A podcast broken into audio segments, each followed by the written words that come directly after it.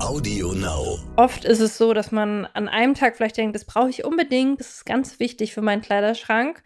Am nächsten Tag denkt man vielleicht nochmal an das Teil und an dem Tag danach hat man es vergessen und stellt dann fünf Tage später fest, ach so ja, ich wollte ja eigentlich was kaufen. Naja, eigentlich, eigentlich so richtig brauche ich es eigentlich doch nicht. Also ich glaube, wenn man ein paar Nächte drüber schläft, dann weiß man auch wirklich, ähm, also geht einem das Teil nicht mehr aus dem Kopf. Also ist man totunglücklich, wenn man es nicht hat. Oder ist es vielleicht auch in Ordnung, wenn man darauf verzichtet? Hallo und herzlich willkommen zu einer neuen Folge von Elterngespräch, dem Podcast-Talk von Eltern für Eltern.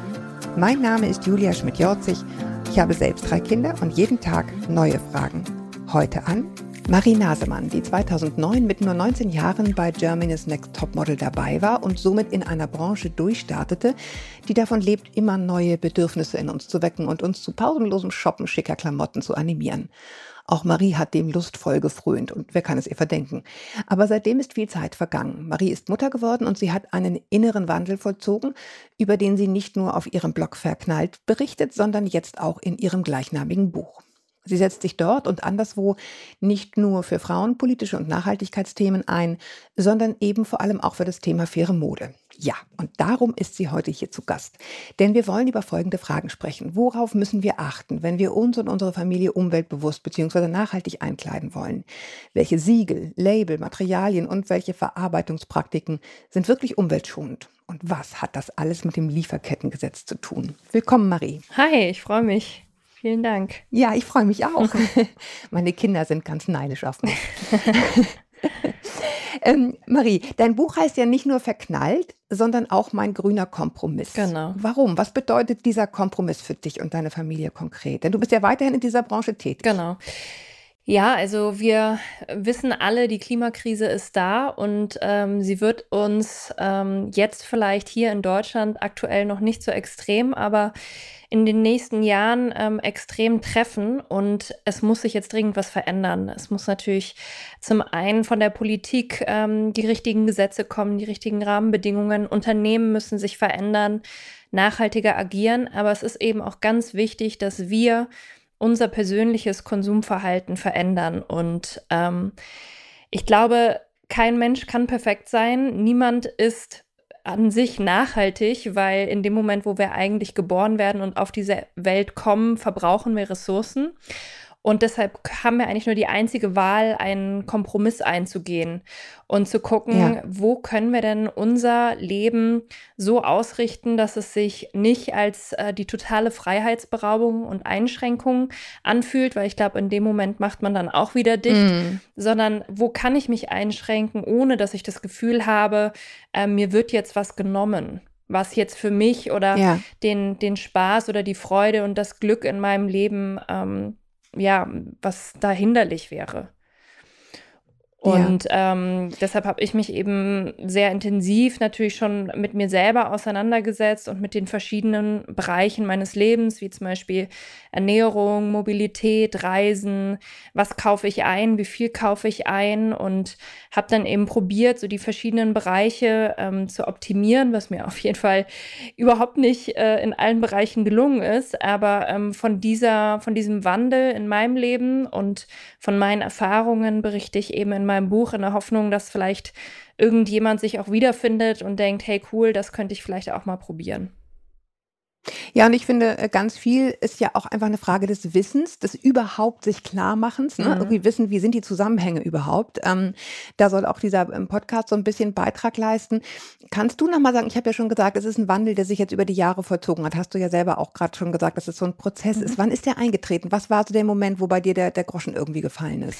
Ich glaube, der erste wichtige Groschen ist ähm, bereits 2010 gefallen. Da habe ich nämlich aufgehört, Fleisch mhm. zu essen, weil ich ähm, in Athen unterwegs unterwegs war und mit einer Freundin in eine Markthalle wollte, weil wir dachten, da, da finden wir irgendwie schöne Nüsse und Gewürze und äh, können ein bisschen schlendern. Und wir sind dann in einer ziemlich schrecklichen Fleischgasse äh, geraten und ähm, mhm. waren da irgendwie so geschockt von dem, wie es da gerochen hat, wie da mit diesen Fleischbergen umgegangen wurde, wie lieblos teilweise das rohe Fleisch auf dem Boden lag. Und ähm, da wurde mir dann so schlecht, dass ich dann erstmal aufgehört habe, Fleisch mhm. zu essen. Und erst dann mhm. habe ich eigentlich ähm, mich überhaupt mal damit auseinandergesetzt, was, was heißt eigentlich Fleisch essen und habe dann erst verstanden, was das eigentlich ja. für eine wahnsinnige Auswirkung auf den Planeten hat und auf die Erderwärmung. Und habe dann tatsächlich eigentlich aus ökologischen Gründen gesagt, ich lasse das jetzt ein, einfach, weil ich war jetzt mhm. vorher nicht die riesengroße Fleischliebhaberin und es hat sich eben überhaupt nicht wie eine Einschränkung angefühlt und ähm, fiel mir eigentlich ganz leicht, das einfach aus meinem aus meinem Kopf sozusagen zu streichen und im Restaurant auf der Speisekarte einfach die Fleischgerichte zu überspringen und direkt zum Vegetarischen überzugehen. Und ähm, dann kam, kam, aber noch 2013 ein sehr großer Wandel für mich, als nämlich die Textilfabrik Rana Plaza in Bangladesch ja. eingestürzt ist. Das hat sich jetzt auch gerade ja. gejährt. Ähm, vor mhm. acht Jahren ist das passiert und damals sind über 1000 TextilarbeiterInnen ums Leben gekommen, die meisten Frauen, weil eigentlich in diesen ganzen Textilfabriken ähm, wahnsinnig viele Frauen arbeiten, ich glaube so 80 Prozent. Und ähm, da habe ich dann damals sehr, sehr schockierende Bilder im Fernsehen gesehen von dieser eingestürzten mhm. Fabrik, von den Leichen, die da rausgetragen wurden, von den Familienangehörigen, die irgendwie um ihre verlorenen ähm, Ehemänner und Ehefrauen Mütter. trauerten. Ja, ja, ja. Und mhm. da war mir klar, ey, was mache ich hier eigentlich die ganze Zeit? Also ich habe ja nicht nur als Model in der Modebranche gearbeitet und sozusagen täglich für Modeunternehmen geworben, wo ich keine Ahnung hatte, wie die produzieren lassen. Ich war ja auch noch das totale Shopping-Opfer, richtig addicted mhm. und war mindestens zweimal die Woche eigentlich in irgendeinem Fast-Fashion-Laden und habe teilweise aus Langeweile, aus Zeitvertreib, aus Liebeskummer oder ähm, um mich zu belohnen, mhm. habe ich einfach irgendwas gekauft, was ich nicht brauche und hatte fünf volle Kleiderschränke voll Mode.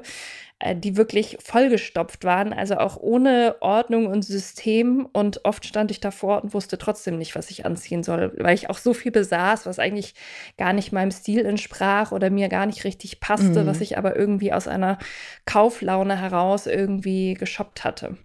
Ja, und daraufhin mhm. habe ich dann eben einfach entschieden, so geht es nicht weiter. Und ich möchte mich jetzt damit auseinandersetzen, ähm, was eigentlich Mode produzieren heißt, was es eigentlich für Materialien gibt, wer eigentlich fair produziert oder nicht. Und äh, hatte dann irgendwann so ein gutes Wissen beisammen, dass ich mir dachte, das muss ich eigentlich weitergeben, dieses Wissen. Und daraus ist dann mein Blog entstanden. Ähm, weißt du, was sich seitdem politisch getan hat? Also ist, ist denn irgendwas eigentlich rausgekommen äh, nach diesem Schock? Ich glaube, das haben alle noch vor Augen, diese Bilder 2013, mhm. wo man dachte, oh Gott, stimmt, das ist zwar irgendwie woanders, aber es ist, es hat sowas von mit mir zu tun, mit, mit, ne, mit diesem mhm. Angebotsjagden und so weiter. Ähm, was, was hat sich seitdem politisch getan, deines Wissens nach? Also ich weiß, dass sich in Bangladesch daraufhin ein Bangladesch-Akkord gebildet hat. Da haben sich einige Unternehmen, die dort produzieren, zusammengetan und haben gesagt, wir wollen eben uns dafür einsetzen, dass ähm, die Arbeitsbedingungen besser werden, dass vor allem die Fabriken sicherer werden, weil eben wirklich viele von diesen Fabriken einfach einsturzgefährdet sind und dann keine ja. Notausgänge haben und einfach ähm, schlimme Verhältnisse haben. Und ähm, es hat sich ein bisschen was dadurch geändert. Es haben aber längst nicht alle Marken, die da produzieren, sich diesem Akkord angeschlossen. Sehr viele Marken sind auch in Nachbarländer abgezogen, äh, weil sie wussten, wie Myanmar zum Beispiel, wo sie wussten, hier können wir ähm, weiterhin so billig produzieren und hier guckt die Presse auch nicht hin, weil jetzt alle so sehr auf Bangladesch fokussiert sind. Und das war natürlich ähm, auch irgendwie heftig zu sehen, dass manche Marken einfach sagen, ja, okay, dann gehen wir jetzt einfach ins Nachbarland, weil da kriegen wir es noch billig und ohne dass sich irgendjemand dafür interessiert, in welchem Zustand unsere Fabrikhallen sind. Also es hat sich noch nicht wirklich was geändert. Ähm, Im Gegenteil, es ist so, dass eigentlich immer mehr Mode produziert wird und immer schneller. Also es gibt immer mehr Fast Fashion Brands, Kollektionen die auch, ne? Mhm. wahnsinnig viele Kollektionen im Jahr rausbringen. Und ähm, auf der anderen Seite gibt es natürlich zum Glück immer mehr Fair Fashion Marken, die dem eben entgegenwirken oder auch Slow, Slow Fashion Brands, die eben sagen, wir haben gar nicht mehr so diese klassischen Kollektionen, wovon jetzt eine Trend ist und nach einem Jahr nicht mehr getragen wird, sondern wir haben eigentlich ähm, Teile in unserer Kollektion, die es so lange zu kaufen gibt, gibt, bis sie halt ausverkauft sind. Also wo eben auch ja. entsprechend wenig weggeschmissen wird und die eben auch so zeitlos sind, dass sie einem eben auch länger gefallen als eine Kollektion. Also auf der einen Seite eben äh, international weiterhin ein riesengroßes Problem mit wenig Verbesserung und ich sag mal so national, also in Deutschland habe ich schon das Gefühl, kommt immer mehr ähm, ja, Interesse an dem Thema auf und es gibt auch immer neue Brands, wo ich staune, weil ich immer denke, jetzt müsste ich doch mal langsam alle kennen und dann kommt wieder was Neues dazu, was mich natürlich total freut. Die es versuchen besser zu ja. machen. Die es versuchen besser genau. zu machen. Ne? Ähm, dieses Lieferkettengesetz, mhm. wie ist der Stand der Dinge? Was ist da? Das ist ja im Grunde so ein Versuch, das ein bisschen den Leuten auf, auf die Finger zu schauen, den Produzenten. Ja, also es wurde ähm, sehr, sehr lange von der Politik diskutiert und es kam gerade so aus dem Wirtschaftsministerium immer so sehr Argumente dagegen, von wegen, das würde die Wirtschaft nicht aushalten, die würde da zusammenbrechen. Aber wenn man zum Beispiel nach Frankreich guckt, wo es schon länger ein solches Gesetz gibt, ähm, sieht man eigentlich das Gegenteil, dass es die Wirtschaft sehr wohl aushält und auch überhaupt nicht darunter leidet, dass man eben mehr für mehr Transparenz sorgt, was eben die Arbeitsbedingungen entlang der Lieferkette angeht. Ähm, jetzt hat es tatsächlich dann doch noch eine Einigung gegeben, dass es eben ein Lieferkettengesetz geben soll. Das ist aber Stand aktuell leider noch sehr schwach. Also betrifft leider noch mhm. nicht die ganze Lieferkette wirklich vom Anbau des Rohstoffes zur Weiterverarbeitung bis zum fertigen Produkt sondern ähm, bezieht sich eben nur auf ein paar Lieferanten. Und das ist irgendwie ja. so ein bisschen ähm, schade, weil es geht ja letztendlich darum, dass es eben ähm, einfach, also dass das Unternehmen haftbar gemacht wird. Also wenn jetzt eben sowas passiert wie in Bangladesch und da brennt eine Textilfabrik ab, also bis heute musste keines der Unternehmen, die dort produzieren lassen, irgendeine Art von Schadensausgleich zahlen oder irgendwie ja, irgendeine Art von Ausgleich leisten, sondern die sind eben alle davon gekommen, weil sie eben nicht haften. Und es geht einfach darum, dass diese Unternehmen, was ja eigentlich völlig logisch ist, dass ein Unternehmen für das haftet, was innerhalb der Lieferkette passiert. Es wird jetzt aber eben ja, gerade. sehr logisch, ne? Es wird jetzt gerade mhm. ähm, wieder diskutiert. Also es ist jetzt auch noch nicht ganz vom Tisch. Jetzt geht es eben gerade noch um die Feinheiten. Also es lohnt sich jetzt auch nochmal Druck zu machen bei den Abgeordneten und ähm, da auch nochmal Briefe zu schreiben oder Mails zu schreiben und auf Instagram zu kommentieren, dass sich da eben noch mehr PolitikerInnen dafür einsetzen, dass es eben strenger wird, das Gesetz und nicht so lasch. Ja, also ich meine, damit haben wir es ja schon mal, schon mal, schon mal einen Punkt sozusagen auf der Agenda, nämlich wirklich sich auch äußern. Mhm. Ne? Also als, als, als äh, Verbraucher verantwortungsbewusst zu äußern und auch Druck zu machen, wo man will, dass sich was ändert. Denn ich meine, ähm, wir reden hier von, von Fast Fashion, die natürlich auch günstig ist und ähm, nicht alle können sozusagen, ähm, sozusagen auf diesen Punkt verzichten, dass es für sie eben auch erschwinglich sein muss. Deswegen ist da die Politik auch wirklich gefragt. Und das geht nur, indem man Druck ja. macht. Das, das äh, sehe ich genauso. Ähm, du hast die, du hast die Rohstoffe selber schon angesprochen, Marie, und da würde ich gerne einmal einhaken. Wenn man jetzt als Familie sagt, okay, wir wollen da irgendwie genauer drauf gucken, oh Gott, oh Gott, das war mir in dem Ausmaß irgendwie alles gar nicht so klar, aber was mache ich denn jetzt? Jetzt kaufe ich schon mal Bio-Baumwolle. Mhm. Ist das, was sind so die Sachen, die, die, wo man wirklich sagt, das macht echt einen Unterschied? Ist das was oder ist das eigentlich nichts? Ja, das Problem bei den Materialien ist leider, man kann gar nicht so sagen, das ist jetzt das Nachhaltige und das ist das Nicht-Nachhaltige also ähm, dieses, die unterschiedlichen Materialien sind sehr komplex und werden natürlich auch total unterschiedlich hergestellt.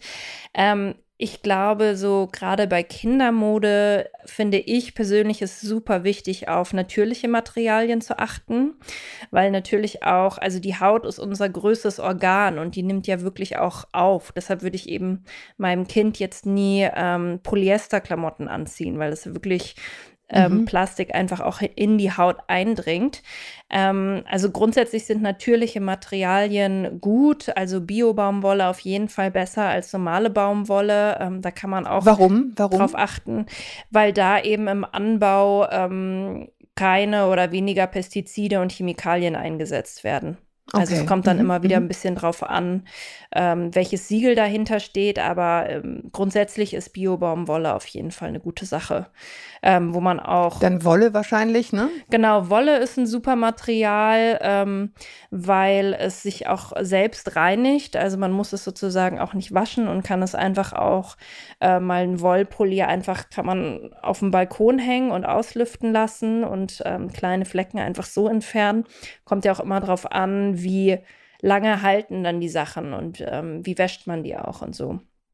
Ähm, ja, also für mein Baby kaufe ich eben gerne so Wolle-Seide-Sachen. Das finde ich total gut. Ja. Ja. ja. Und ähm, natürlich können dann Erwachsene auch darauf achten. Also es gibt ja auch Sachen, die ähm, da ist es auch gut, wenn man, ähm, wenn man künstliche Materialien hat, wie jetzt zum Beispiel Sportklamotten, äh, Regenjacken, mhm. ähm, sowas, was eben auch beschichtet sein muss. Und ähm, da kann man natürlich dann zumindest darauf achten, dass es recycelte Materialien sind. Ja, ähm, ich habe hab bei dir auf der Website gesehen äh, oder im Instagram-Account ähm, auch Tencel. Was, was ist das eigentlich und was, was, äh, was ist daran gut oder anders? Ähm, das Material Tencel. Genau, das ist ein sehr nachhaltiges Material, weil es eben aus ähm, sehr schnell nachwachsenden Bäumen sozusagen gewonnen wird, mhm. auch ähm, hier in Europa. Mhm. Also es kommt ja auch immer darauf an, wo werden die Sachen hergestellt und wenn die jetzt um die halbe Welt geflogen werden, ist das natürlich auch nicht sehr gut. Und Tencel kann man mhm. eben hier ähm, in Europa gut produzieren und ähm, ja, es ist einfach ein sehr natürliches Material, wo auch zum Beispiel beim Anbau viel weniger Wasser verbraucht wird als jetzt beispielsweise bei Biobaumwolle. Ah ja, okay. Mhm. Das heißt auch da nochmal sozusagen vom Level her eins besser, ja. wenn man so ja, will. Auf jeden Fall. Äh, äh, du hast die Siegel angesprochen. Ähm, was sind denn die Siegel auf oder welche sind die Siegel, auf die ich mich verlassen kann, dass die wirklich auch so einen gewissen Standard haben? Mhm. Also gerade wenn man jetzt sagt, man will Kleidung auch mal bei größeren Marken einkaufen, die eben jetzt mhm. auch äh, nachhaltige Mode anbieten. Also je größer das Unternehmen, desto wichtiger ist es eigentlich, auf Siegel zu achten. Viele kleine Unternehmen, die jetzt hier in Berlin im Hinterhof produzieren, können sich solche Siegel nicht unbedingt leisten, weil das ähm, sehr teuer ist, so eine Zertifizierung zu bekommen. Ähm, da kann man ja Aha, dann schon mal interessant. Ja, ne? da kann man dann aber mhm. eher mal nachfragen, so hey, wo produziert ihr denn eure Sachen? Wo kommen eure Stoffe her? Und ähm, wenn dann, wenn sie schon mal sagen, wir produzieren alles hier vor Ort in Berlin, dann ist das schon mal eine super Sache und da braucht man dann jetzt auch nicht unbedingt ein äh, Fairtrade-Siegel oder so. Das würde ich dann auch darauf vertrauen, ja. dass jetzt hier ähm, bei uns zumindest ähm, anständige Löhne gezahlt werden. Oder zumindest ein Mindestlohn. Ähm, wenn es eben um so ganz große Marken geht, ist zum Beispiel die Kombi aus einem GOTS-Siegel, was ähm, sicherstellt, dass natürliche Materialien eingesetzt werden und die auch ökologisch weiterverarbeitet werden, ähm, in Kombination mit einem Fairtrade-Textilstandard, was eben ähm, sicherstellt, dass vom Acker bis zum fertigen Produkt sichere und faire Arbeitsbedingungen herrschen und eben bessere Löhne mhm. gezahlt werden als jetzt ähm, in der normalen Textilbranche sozusagen.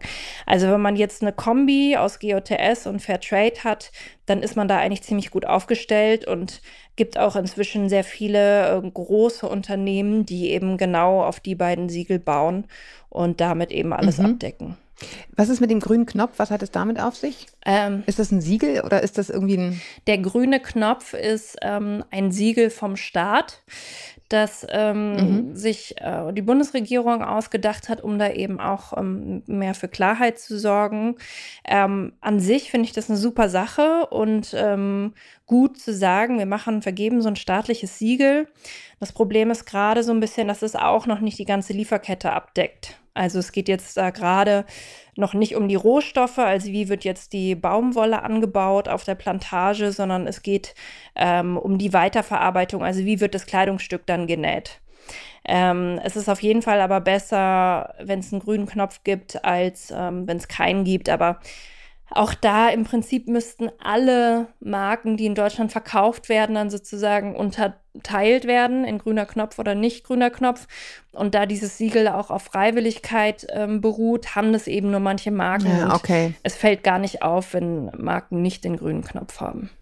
Wir haben jetzt ja auch ganz viel so über eher so diesen sozialen Aspekt von dieser äh, Kleiderherstellung auch gesprochen. Mhm. In welcher Weise hat es denn auch, also abgesehen von diesen unendlichen Lieferwegen, das, was einem dann ja auch immer klar wird, wenn man irgendwie solche festgesteckten Schiffe im Suezkanal hat mhm. oder so, ähm, ähm, das, das ist natürlich klar, dass das eine, eine umweltpolitische oder eine, eine, Auswirkung auf die Umwelt hat. Aber was ist mit den Dingen, also wie Farbe oder Bleiche? Mhm. In welcher Weise hat das äh, noch, noch Einfluss auf die Umwelt, in der das geschieht? Ja, also das hat einen, einen riesigen Einfluss natürlich, wie nachhaltig ähm, Textilien hergestellt werden. In Indien ähm, sind ganze Flüsse gekippt und sind voller Farbe und können, äh, das Trinkwasser ist nicht mehr, nicht mehr trinkbar, weil so viele große ähm, Fabriken einfach ähm, ihr Abwasser in den örtlichen Fluss kippen.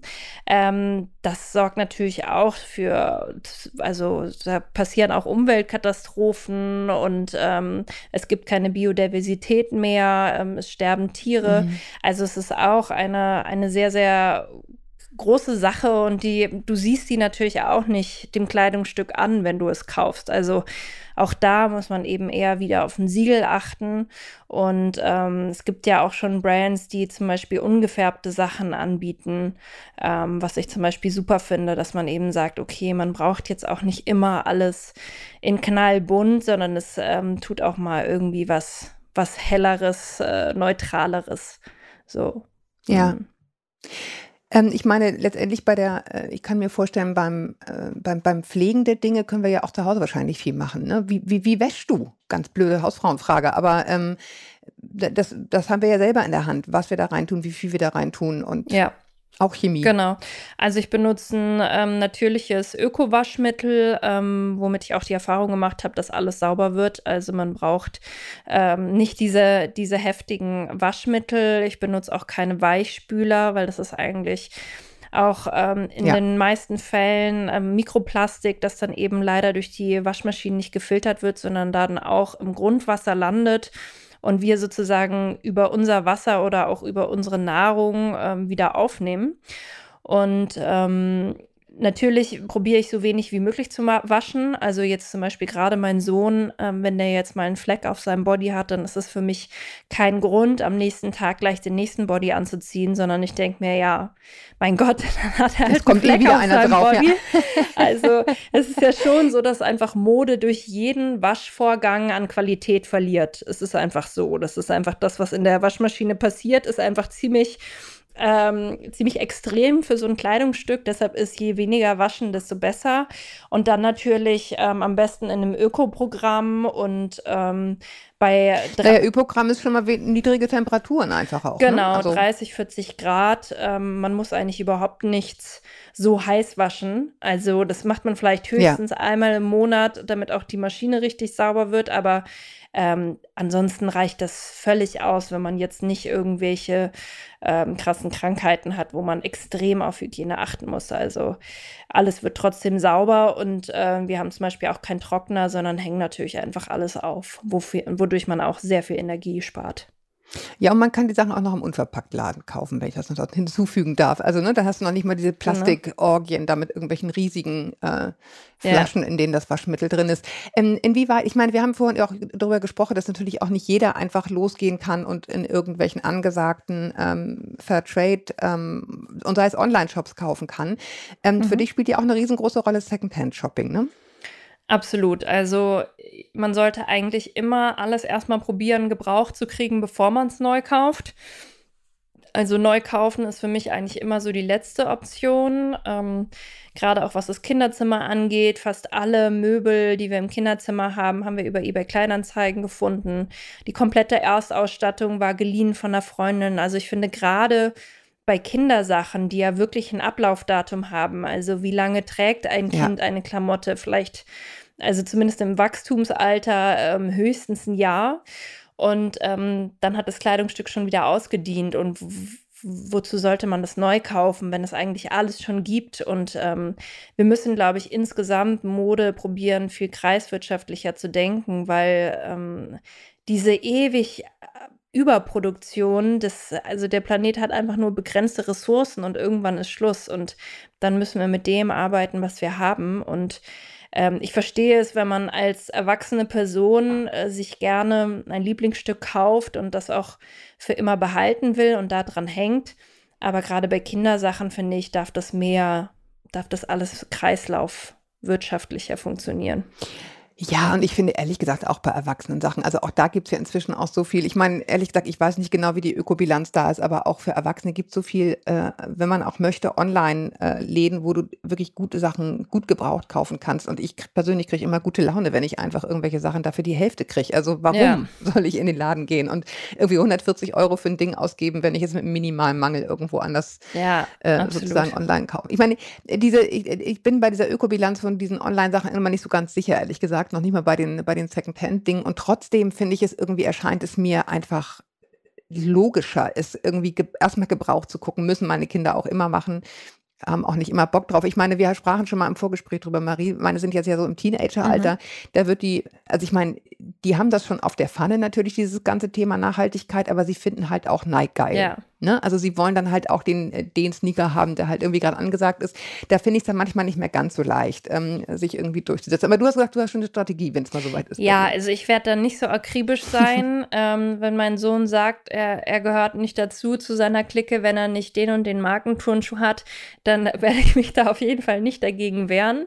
Ähm, ich mhm. werde aber wahrscheinlich schon probieren, mich mit ihm hinzusetzen und auch, also ihm zum einen zu erklären, was das eben heißt und dass ähm, mhm. dieser Turnschuh ähm, eventuell von Kindern genäht wurde, die keine Chance auf Bildung haben oder in die Schule zu gehen, weil sie zwölf Stunden am Tag an der Nähmaschine sitzen müssen. Also dass ähm, ihm schon klar ist, was sozusagen dahinter steht und er dann eben auch frei seine Entscheidung treffen kann, ob er es eben trotzdem möchte oder ob er eben vielleicht sagt, gut, vielleicht finden wir die gebraucht irgendwo oder ähm, vielleicht tut es dann auch doch ein anderer Turnschuh. Aber also ich will ihm auf jeden Fall die ja. Wahl lassen und ähm, ihn dann nicht äh, dieses Risiko eingehen. Ja, Missionin ist immer schwierig, gehört. ne? Ja, ja, genau.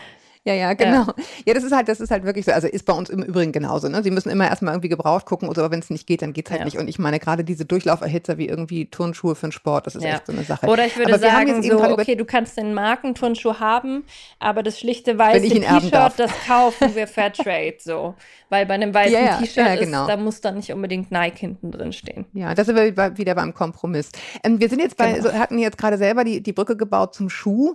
Ähm, was ist denn mit Schuhen? Also ich meine, es gibt ja auch vegane Schuhe inzwischen. Was ist daran vegan? Also wo, oder wo wäre es nicht vegan, wenn es ein nicht veganer Schuh wäre? Ähm, also Lederschuhe sind ja aus ja, Tierhaut gut, genau. sozusagen genau. und ähm, vegan. Also es gibt ja viele VeganerInnen, die eben auch sagen, sie wollen ähm, keine tierischen Materialien auch bei Accessoires tragen, keine Lederhandtaschen, keine Lederschuhe. Mhm. Ähm, was ich total verstehen kann. Ich persönlich finde Leder eigentlich ähm, ein sehr gutes Material Material, solange es ein Abfallprodukt der Fleischproduktion ist. Ähm, was bei vielen ja. oder bei fast allen Fair-Fashion-Marken der Fall ist, dass man eben sagt, okay, das bleibt sozusagen leider eh übrig. Wäre schöner, wenn das äh, gar nicht erst passieren würde, aber da es eh da ist, arbeiten wir damit, weil ich mhm. ähm, denke, das ist ein sehr robustes Material, was eben oft ähm, auch mit weniger CO2 hergestellt wird als jetzt irgendwelche veganen äh, Plastikalternativen. Mhm. Und das halt. Ja, das ist ja dann häufig das Problem. Ne? Ja. Dann hast du halt Plastik, willst du irgendwie auch nicht. Ja. Und so ein Leder kriegt auch irgendwie auf Dauer eine schöne Patina und gewinnt eher dazu. Und ich habe schon die Erfahrung gemacht mit manchen veganen Accessoires, dass dann da auch ähm, irgendwann der Stoff abbröckelt und nicht mehr schön aussieht. Und ähm, deshalb habe ich, hab ich einfach die Erfahrung gemacht, dass ich mit Lederprodukten da länger was von habe, was ich dann auch wiederum nachhaltiger finde.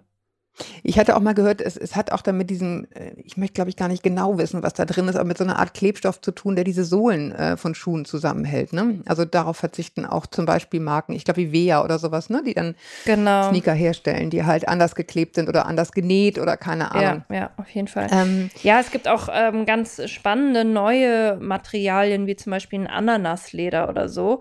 Ähm, ich habe schon das Gefühl, okay. da tut sich gerade sehr viel und ähm, da wird es dann auch zukünftig, wenn man vielleicht ähm, nicht mehr so viel Fleisch isst und da nicht mehr so viel Leder übrig hat, wird es da, glaube ich, ganz tolle Alternativen geben. Ja, der, also der Mensch ist sehr erfinderisch. Ich, ich finde eine Sache nochmal ganz wichtig, dass wir besprechen, das habe ich irgendwie auch, äh, auch bei dir aufgeschnappt, mhm. nämlich äh, ein Teil des nachhaltig Kaufens ist ja auch wirklich sich auseinanderzusetzen mit der richtigen Größe mhm. und mit dem richtigen, ja, also äh, richtig nachgedacht einkaufen. Ich weiß, wir hatten dieses Thema hier irgendwie hundertfach, dass wir zwar Sachen irgendwie online bestellt haben, aber ich war dann irgendwie immer zu faul, diese Größentabellen nachzumessen und so. Und du hast dann halt immer diesen Effekt, dass du die Sachen hier hast, die im Endeffekt nicht passen. Ja. Äh, da muss man sich schon tierisch zusammenreißen, nicht immer doppelt zu bestellen, damit man auf alle Fälle schon mal die richtige Größe hat. Und ich finde, da, das ist so eine leichte Sache. Einmal das Kind durchmessen oder sich selber durchmessen und sagen, okay, nach der Größentabelle ist es jetzt einfach M oder L und ich muss nicht beides bestellen, ja. ähm, damit es auf alle Fälle passt und ich den Scheiß dann wieder zurückschicke, weil auch das ist natürlich eine katastrophale CO2-Bilanz, wenn ich den Kram dauernd hin und her schicke, wenn wir Absolut. jetzt schon alle online kaufen müssen. Ja, weil wir ja doch, also wir haben zwar ein bisschen standardisierte Größen, aber die werden ja von jedem Label anders interpretiert. Eben. Also ich trage ja. auch bei dem einen Label eine S und beim anderen eine L. Es ist einfach so. Und deshalb lohnt sich das immer, da in die Größentabellen zu gucken oder bevor man sich was bestellt und unsicher ist, wenn man vielleicht zwischen zwei Größen ist mal schnell an den Customer Service eine E-Mail schreiben, hey, wie fällt ja. das Teil aus? Ich trage normalerweise dies und normalerweise das. Ähm, die antworten auch in der Regel sehr schnell. Und so spart man sich eben, dass man sich entweder zwei Sachen bestellt oder eben wieder zurückschicken muss und wieder neu bestellen muss. Aber bevor man überhaupt dahin kommt, muss man sich natürlich auch ähm, ganz genau überlegen, was brauche ich eigentlich wirklich und ja, ja, auch was entspricht meinem voran, ja. Stil. Also ich finde, so ein, so ein Umstieg auf nachhaltige Mode startet eigentlich immer erst damit, dass man seinen eigenen Kleiderschrank aussortiert, weil wir ja auch da viele Sachen drin haben, die uns nicht richtig passen oder eigentlich gar nicht gefallen, um dann mit diesem reduzierten Kleiderschrank auch besser verstehen zu können, was, in welcher Art von Kleidung fühle ich mich eigentlich wohl und was entspricht meinem Stil und brauche ich da jetzt wirklich noch was oder habe ich alles, was ich brauche? Und in der Regel braucht man ja dann doch irgendwas, ähm, wie zum Beispiel, keine Ahnung, den einen perfekten schwarzen Blazer, den ich mit allem kombinieren kann. Und wenn man dann eben ganz ja. genau weiß, was man sucht, gezielt danach gucken, anstatt dass man eben sich von irgendwelchen Rabattaktionen oder Black Friday lenken lässt und schnell, schnell ja, ja da habe ich echt einen Preis drauf. Ja, ja, genau. Schnäppchenkauf genau. macht, den man halt dann eigentlich wieder bereut nach kürzester Zeit. Ja, also das ist mal eh klar bei, bei allem, finde ich, was wir hier besprechen. Die, die, die Prämisse ist mal, sich zu fragen, brauche ich es überhaupt? Ja. Ne? Also brauche ich jetzt echt noch das fünfte Paar? Ist aber auch manchmal schwer. Also ich muss gestehen, ich bin da auch kein totales Vorbild. Aber dann sollte es wenigstens passen und dann sollte es wenigstens nicht noch fünf Retouren geben. Denn ich meine, was mit denen passiert, mag man sich auch nur ausmalen. Es gibt auch eine sehr interessante Studie von Greenpeace, die ich auch in die Shownotes packe. Also das ist teilweise erschreckend, wie viel da ähm, sozusagen weltweit an Retouren einfach in den Müll wandert wandert. Jetzt nicht nur Mode. Ja, ich, also ich empfehle da auch immer, dass man, ähm, bevor man dann so einen Kauf wirklich tätigt, da ein paar Nächte drüber schläft. Und oft ist es so, dass man an einem Tag vielleicht denkt, mm. das brauche ich unbedingt, das ist ganz wichtig für meinen Kleiderschrank. Am nächsten Tag denkt man vielleicht nochmal an das Teil. Und an dem Tag danach ja, ja, hat man es so, ne? vergessen und stellt dann fünf Tage später fest, ach so, ja, ich wollte ja eigentlich was kaufen. Naja, eigentlich, eigentlich so richtig brauche ich es eigentlich doch nicht. Also ich glaube, wenn man ein paar Nächte drüber schläft, dann weiß man auch wirklich, ähm, also geht einem das Teil nicht mehr aus dem Kopf. Also ist man ja, unglücklich, ne? wenn man es nicht hat. Ja, ja. Oder ist es vielleicht auch in. Ordnung, wenn man darauf verzichtet? Ja, also dazu gibt, gäbe es noch unendlich viel zu sagen, aber ich glaube, so einen kleinen Überblick haben wir jetzt irgendwie, was, was mhm. man tun kann, worauf man achten kann. Ich danke dir jedenfalls, dass du und dein, uns an deinem offenbar profunden Wissen hast teilhaben lassen. Sehr gerne. Ähm, ich wünsche dir äh, und deiner Familie, die ja wächst, mhm. so viel kann ich schon mal spoilern, ähm, sozusagen wirklich alles erdenklich Gute. Ich finde es klasse, was du machst ähm, und freue mich total, dass du hier bei uns warst. Also dein Buch heißt Verknallt, ich sag's nochmal, mein grüner Kompromiss. Mhm ist jetzt ab Juni zu haben und ja, kann genau. ich nur empfehlen. Ich habe es schon, ich hab's schon verknuspert. Dank dir, dass du hier warst. Ich, ich danke euch da draußen, dass ihr zugehört habt bis hierhin. Schreibt mir gerne weiterhin an podcast.eltern.de. Ich kriege im Moment ganz viel total süße Mails mit schönen Geschichten. Ich habe mal darum gebeten, jetzt schreiben mir alle Menschen endlich mal schöne Familiengeschichten. Das macht mich total happy. Vielen, vielen Dank. Ich freue mich auch, wenn ihr mal wieder in unsere Printmagazine reinschaut. Eltern, Eltern Family, da gibt es auch eine Kolumne von mir. Oder Geolino, was es jetzt auch ja, gibt für die, für die Kleinsten sozusagen. Bis bis wir uns wieder hören, haltet den Kopf über Wasser. Ahoi aus Hamburg und tschüss Marie. Ciao, danke dir.